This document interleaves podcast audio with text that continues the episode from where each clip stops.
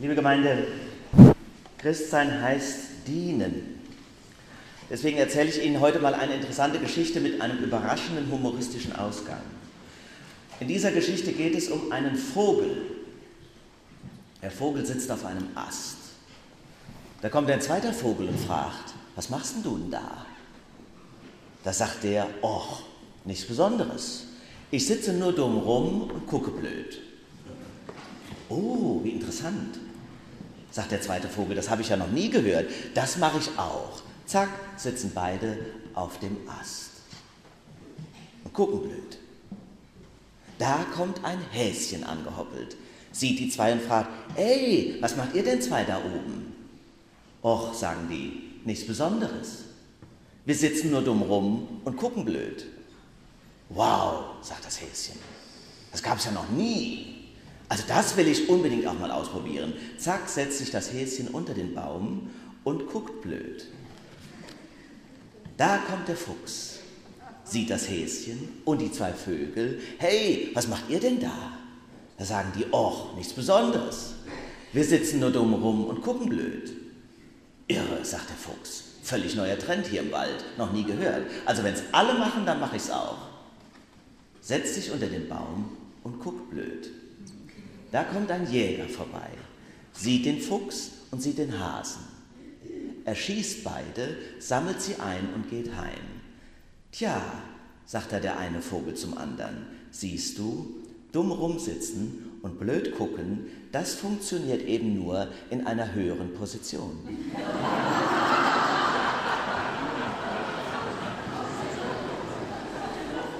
So sieht das aus. Ein schlauer Vogel. Ein schlauer Vogel kann man nur sagen. Deshalb hungern wir ja auch alle nach einer höheren Position. Manche stellvertretend für ihre Kinder. Dann kann man endlich nur noch dumm rumsitzen und blöd gucken und wird dabei auch noch hoch bezahlt. Und keiner schießt mir auf den Pelz. Im Gegenteil, da wird meine Tatenlosigkeit auch noch bewundert und meine Blödheit finanziell belohnt. Tja, es ist nicht von der Hand zu weisen, dass dieses System in unserer Gesellschaft oft ziemlich gut funktioniert. Am besten keine Verantwortung übernehmen, sich nicht die Finger schmutzig machen, aber immer schön in der ersten Reihe sitzen. Im Evangelium von heute, ihr Lieben, wird uns ein Lehrstück christlicher Existenz angeboten, das allerdings eine ganz andere Richtung hat.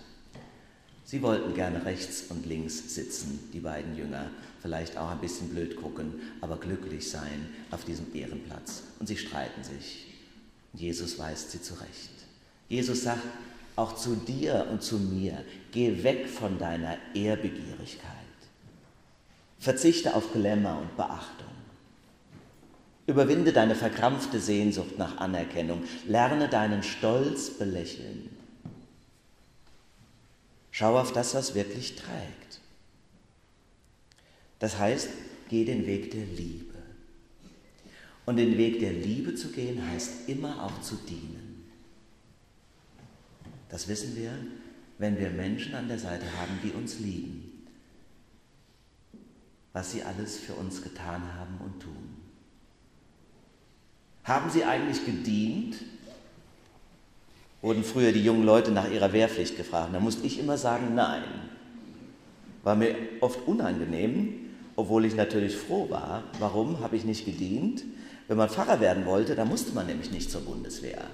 Weiß nicht, ob das noch bekannt ist. Eigentlich ungerecht, war aber früher so. Und dann habe ich das natürlich genutzt. Heute muss überhaupt niemand mehr, ob das so gut ist. Aber es passt in die Zeit, denn wer will heute schon dienen? Einige gibt es, und das wisst ihr sehr genau. Sicher habt ihr Menschen vor Augen, Menschen, die euch oder anderen dienen. Immer wieder gibt es sie. Und es besteht der Verdacht, dass es echte Christinnen und Christen sein könnten. Die, der Diakonissenvater Wilhelm Löhe, lutherischer Theologe, der Diakonie ein besonder bekannter Mann, der eben diese Diakonie gegründet hat, der hat die berühmten Sätze für sich und seine vielen Frauen geprägt, die Mitarbeiterinnen. Was will ich? Dienen will ich. Wem will ich dienen? dem Herrn in seinen Elenden und Armen. Und was ist mein Lohn? Ich diene weder um Lohn noch um Dank, sondern aus Liebe. Mein Lohn ist, dass ich dienen darf. Stramm.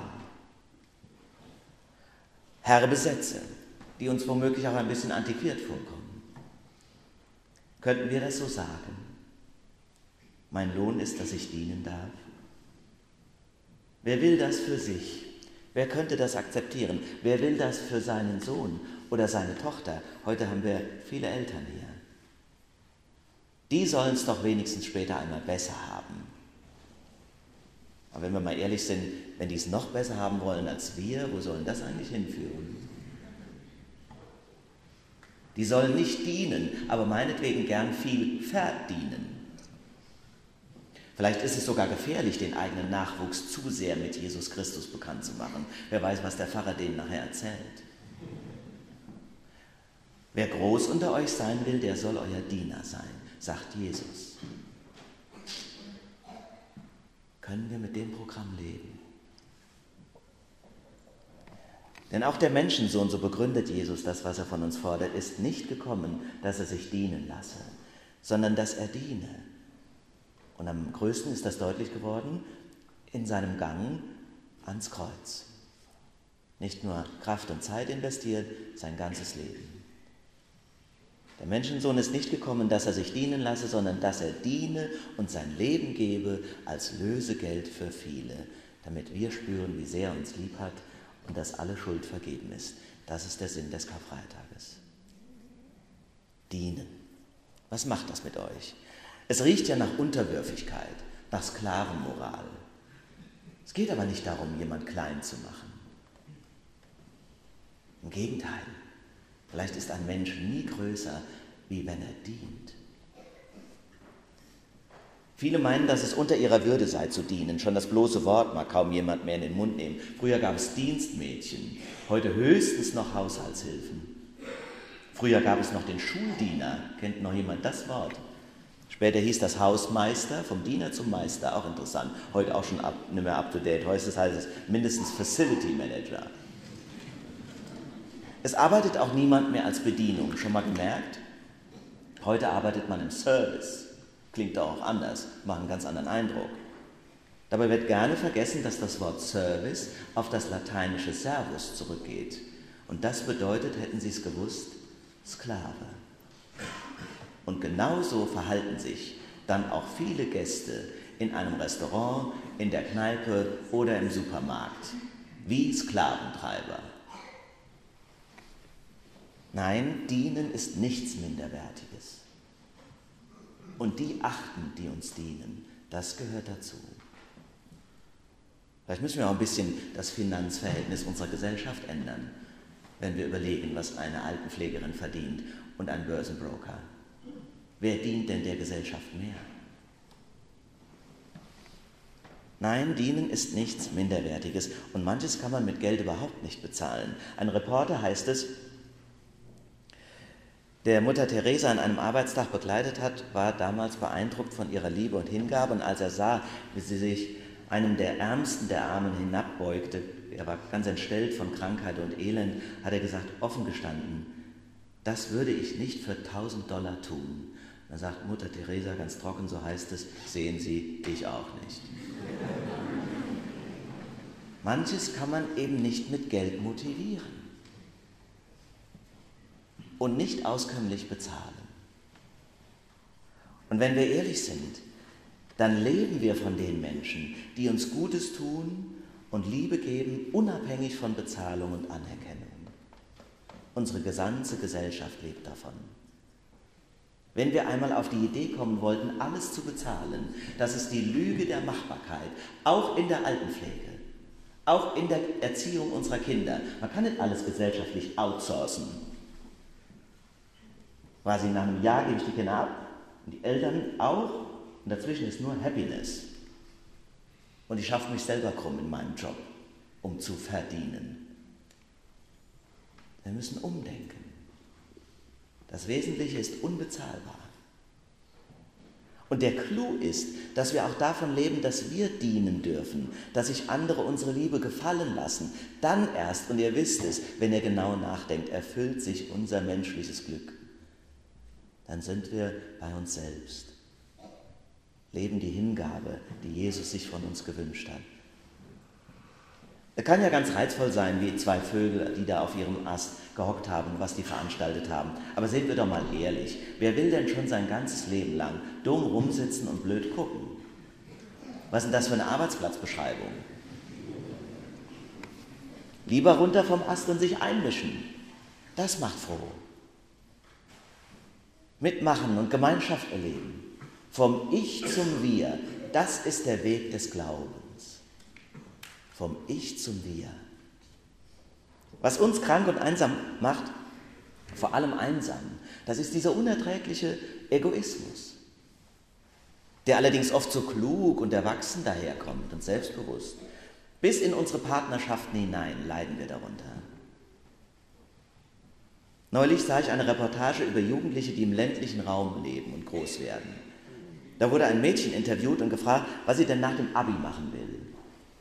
Keine Ahnung, sagt sie, ein Praktikum vielleicht, ein Jahr im Ausland, ein Studium, womöglich in Hamburg oder auch in München, mal schauen, sagt die Reporterin. Aber was ist dann mit deinem Freund? Ja, sagt sie, keine Ahnung, das müsse man dann sehen. Aber dass ich einen Freund habe, spielt bei dieser Entscheidung doch keine Rolle, denn da geht es ja um mich. Da war ich baff. Aber klar, beim Tanz ums eigene Ego braucht man keinen Partner. Da kann man sich auch schön um sich selbst drehen. Tatsächlich war in dem ganzen Beitrag spürbar, wie toll und selbstbewusst die Reporterin diese junge Frau vom Dorf fand. So muss man heute sein. Schaut mal, selbst im Dorf wissen heute die jungen Frauen, was sie wollen. Applaus, Applaus. Auch die Eltern waren stolz auf ihre Tochter, die in Sachen Karriere und Lebensplanung keine Kompromisse macht. Die Frage ist nur, wann das Modell kippt. Und ob man ein Leben lang hindurch damit glücklich werden kann. Welche Vorbilder züchten wir da eigentlich heran? Auf mich bewirkt es berechnend und kalt. Und ich hoffe, dass sie einen Freund hat, der auch treue ist und zu ihr hält, auch wenn sie im Ausland ist oder in München studiert. Ich meine jedenfalls, Gott will, dass wir anders miteinander umgehen. Liebevoll, voller Rücksicht und auch dienend.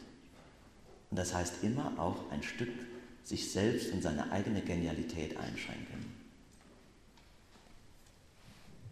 In Jesus macht er es uns vor.